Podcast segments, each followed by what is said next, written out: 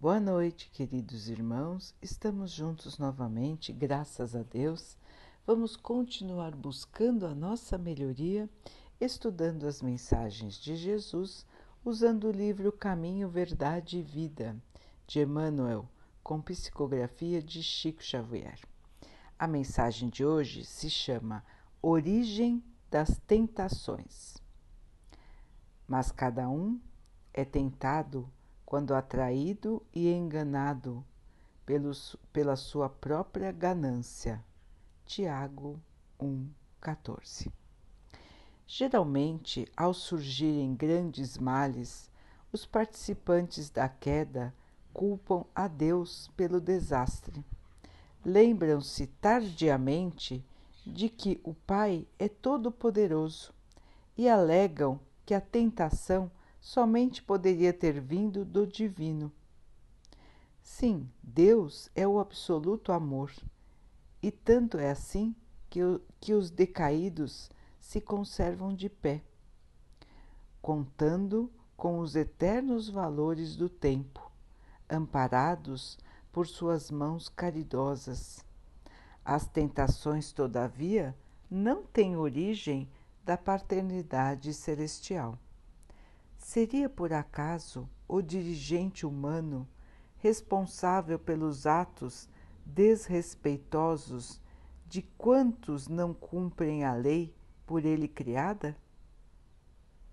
As referências do apóstolo estão profundamente tocadas pela, pela luz do céu.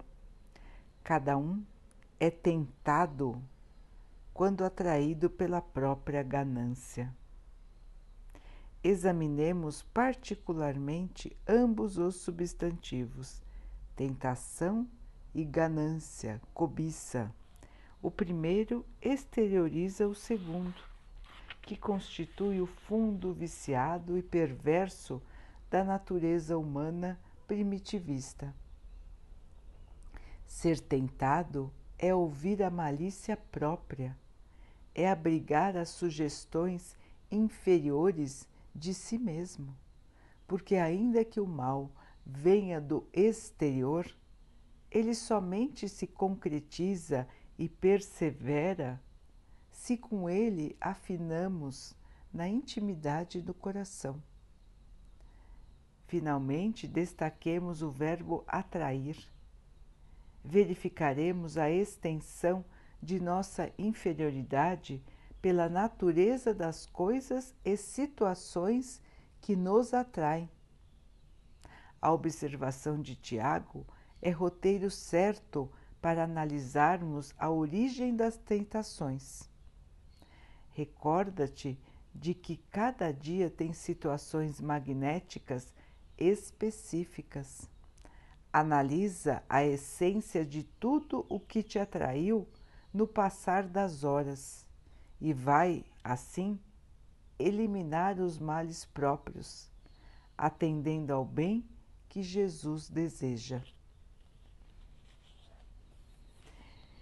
Então, queridos irmãos, aqui uma lição bastante interessante e um roteiro muito útil para a nossa autoiluminação, para a nossa melhoria. Vejam que interessante como é colocado por Tiago. Nós, pela nossa sintonia, atraímos as coisas que desejamos. E por esse desejo nos movemos pela nossa ganância, pela nossa cobiça. E aí acabamos atraindo para nós os desastres, o mal, o erro. Isso tem nos acompanhado desde que o mundo é mundo. O homem é guiado principalmente pelo seu desejo, cobiça ganância, desejo pelo, pela matéria, por tudo que é da matéria. pelo poder, pelo parecer, pelo ter, possuir. O homem vive atrás deste desejo. Então, essa cobiça, essa vontade fortíssima que vive dentro de cada um, do possuir,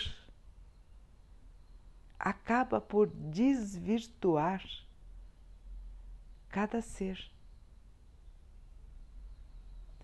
E muitos dizem que a culpa é de Deus, pelos seus próprios erros, pelas suas próprias quedas. Será mesmo que a culpa é de Deus?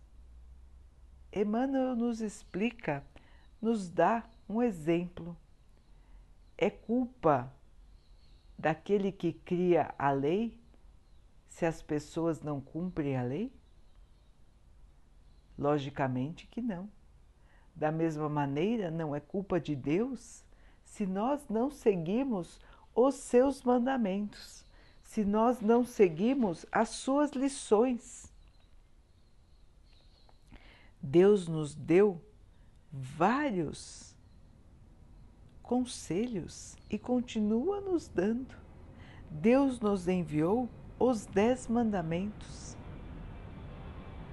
Jesus veio nos trazer a mensagem do amor, do perdão, da vida do Espírito. Jesus nos falou: Meu reino não é deste mundo. Ou seja, meu reino é do Espírito.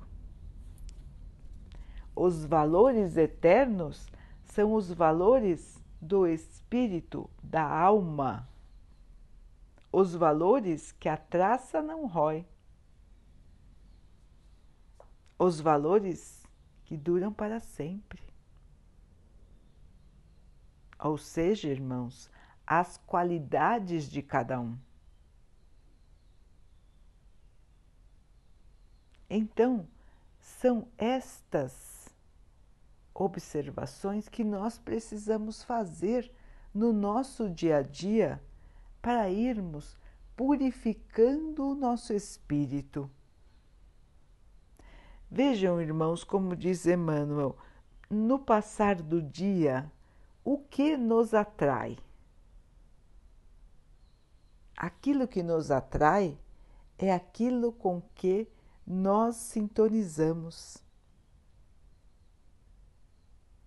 então é aquilo que nós desejamos. É aquilo que sintoniza com o nosso interior. Prestemos atenção nisso, irmãos. O que nos atrai o pensamento, o que nos atrai a atenção? São coisas elevadas? Ou estamos mais preocupados ou somente preocupados com coisas materiais, com coisas passageiras, com desejo de vingança, com desejo de aparecer mais do que o outro, de superar o outro, desejo de ser adorado pelos outros. Qual é o nosso íntimo, como é esse nosso ser por dentro. Este é o grande objetivo de nós estarmos aqui, irmãos. Tirar de nós a inferioridade, os desejos inferiores, ligados à matéria Então nós vamos e voltamos, vamos e voltamos da Terra para essa purificação.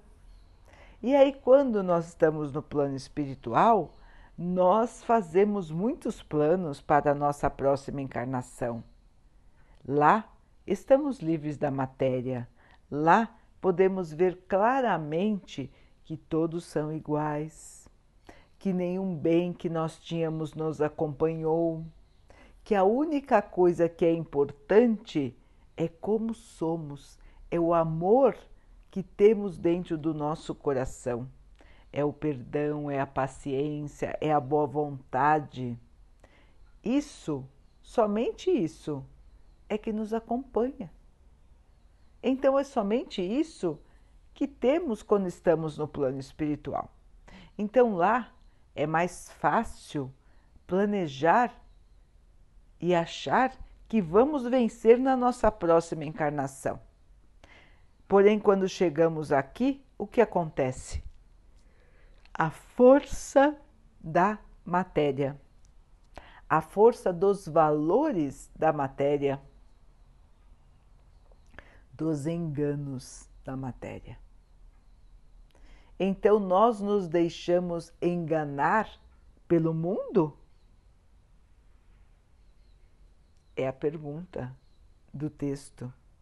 Será? É o mundo que nos faz cair? É o mundo que nos faz ter cobiça, ganância? É Deus que nos faz ter cobiça, ganância? ou somos nós mesmos que nos deixamos enganar? Porque aquilo bate com o nosso íntimo. Então, os valores terrenos, os valores da matéria, o ter, o parecer, o ser poderoso, o ser bonito, o ser famoso, tudo isso encontra ressonância dentro de nós. Tudo isso nos atrai. Por quê? Porque ainda pensamos assim. No nosso íntimo, ainda guardamos esse tipo de pensamento, esse desejo pelo poder e pelo ter. esse desejo de vingança. Então, queridos irmãos, para que possamos nos elevar, para que possamos ser dignos de morar na nova terra, para podermos ser dignos de quando sairmos daqui, chegarmos a áreas elevadas do plano espiritual, nós precisamos vigiar a nós mesmos, vigiar nossos pensamentos, vigiar nossas vontades, observar por que estamos ficando angustiados, por que estamos nos martirizando com determinadas situações. O que nos traz a inquietação? É isso que precisamos perguntar a nós mesmos. Onde está a nossa fé? Se temos martírios íntimos, é porque precisamos vencer estas inferioridades que carregamos. Então, quando nós analisamos a nós mesmos, nós vamos ver mais claramente que muitas e muitas vezes nós mesmos é que atraímos para nós os sofrimentos. Muitos sofrimentos poderiam ter sido evitados se nós fôssemos mais comedidos, mais simples, mais regrados, sem excessos, sem desejar mais, mais e mais. Se nós fôssemos mais humildes, se nós fôssemos menos orgulhosos, não teríamos, irmãos, evitados, evitado muitos males que aconteceram na nossa vida com um tipo de atitude diferente? Existem males que vêm do nosso passado, dos erros que cometemos no nosso passado. Então, se nós tivéssemos agido melhor no passado, também não teríamos esses males agora. Então, não é Deus que determina o que cada um vai sofrer ou deixar de sofrer. O que determina a nossa vida somos nós. Deus nos dá a liberdade de escolher. Escolher a maneira de pensar, a maneira de agir e, principalmente, não é, irmãos, a maneira de reagir às coisas. Nós somos livres. Fazemos como bem desejamos. A única coisa que é obrigatória é a colheita. Se plantamos tempestade, o que iremos colher? Se plantamos inimizades, agressão, orgulho, egoísmo, se plantamos tudo isso, como vai ser a nossa colheita? Como será? Se não recolhermos os frutos desta colheita nesta vida, recolheremos com certeza nas próximas. Porque, pela misericórdia e bondade de Deus, mesmo diante dos nossos erros, Deus nos mantém de pé e nos dá o tempo para que nós possamos, com o tempo, perceber os nossos erros, perceber a nossa maneira de ser e então mudarmos. Então, que culpa tem Deus dos nossos erros. Muito pelo contrário, Ele nos aguarda com todo amor. Ele nos envia muitos e muitos irmãos para nos ajudar, encarnados e desencarnados que estão ao nosso redor, nos aconselhando, nos avisando, nos apoiando, nos fazendo levantar das quedas. O tempo todo, irmãos, nós temos auxílio. Ninguém é abandonado. Ninguém nunca é abandonado. Mesmo aqueles que erram com erros muito graves, não são abandonados por Deus porque Deus enxerga em cada um de nós a nossa semente divina, a parte dele que todos nós somos. Então, todos têm dentro de si a semente do amor. Muitas vezes ela está totalmente soterrada pela ganância, pelo poder pelos desejos materiais e carnais. Em alguns casos, ela está tentando germinar.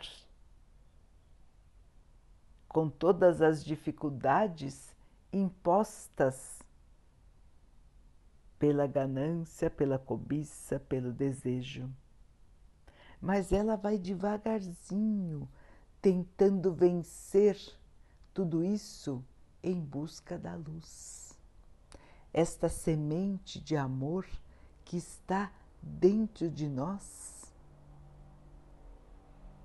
ela precisa da água da esperança, ela precisa da água da fé, ela precisa da água da perseverança no bem, para que ela possa, enfim, crescer, se fortalecer e florescer, resplandecer dentro de nós.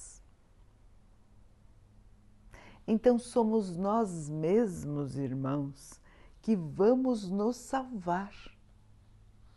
Está dentro de nós o caminho da salvação, que é a modificação interior. E tudo começa com os nossos próprios desejos. O que queremos para nós? Elevação ou coisas materiais? O que nos move aqui na Terra? Melhorar, crescer no amor ou possuir, ter, parecer. O que é, irmãos? É essa a pergunta que precisamos fazer todos os dias. O que nos move? Por que estamos aqui? Qual é a nossa maneira de pensar? de agir, o que desejamos. Isso está em acordo com o que Jesus nos ensinou? Isto está de acordo com a lei do amor, do perdão, da caridade? Se o nosso interior não está de acordo, irmãos, e é o que ocorre na humanidade, é hora de arregaçar as mangas e trabalhar para sua auto-melhoria. É chegado o momento da separação. Somos os trabalhadores da última hora. Os irmãos se lembram? O dono da fazenda chamou muitos trabalhadores. Alguns vieram logo, outros demoraram, outros então vieram na última hora. Trabalharam só um pouquinho. Mas o dono da fazenda chamou a todos e cada um teve a sua compensação.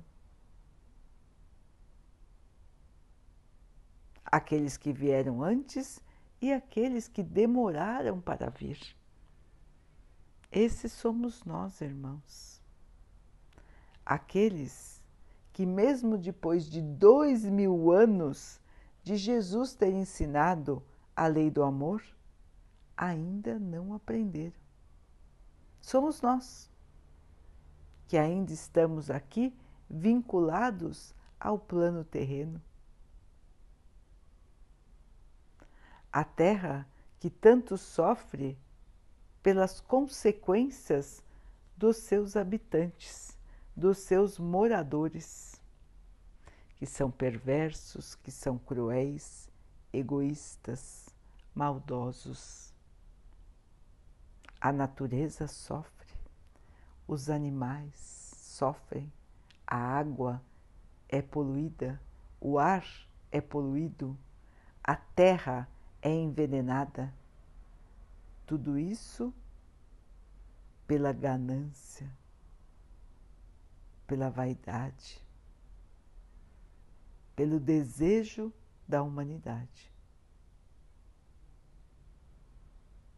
Queridos irmãos, é chegada a hora da mudança. A fase da ignorância, da maldade, vai acabar. A terra vai crescer, é chegado o momento de que os irmãos que ainda vibram no mal serem retirados da Terra. Vão encarnar em outros planetas inferiores e a Terra vai melhorar. A Terra vai se purificar, porque estes irmãos arraigados no mal vão mudar, vão morar em outros planetas. Então, queridos irmãos, é o momento de tirar o mal de dentro de nós. É o momento de vencer a tentação da ganância, a tentação do caminho mais fácil e purificar o nosso coração. Lembrar das mensagens de Jesus, lembrar do amor do nosso Pai, lembrar da caridade, lembrar dos outros. E assim lavar a sua alma com a água do amor.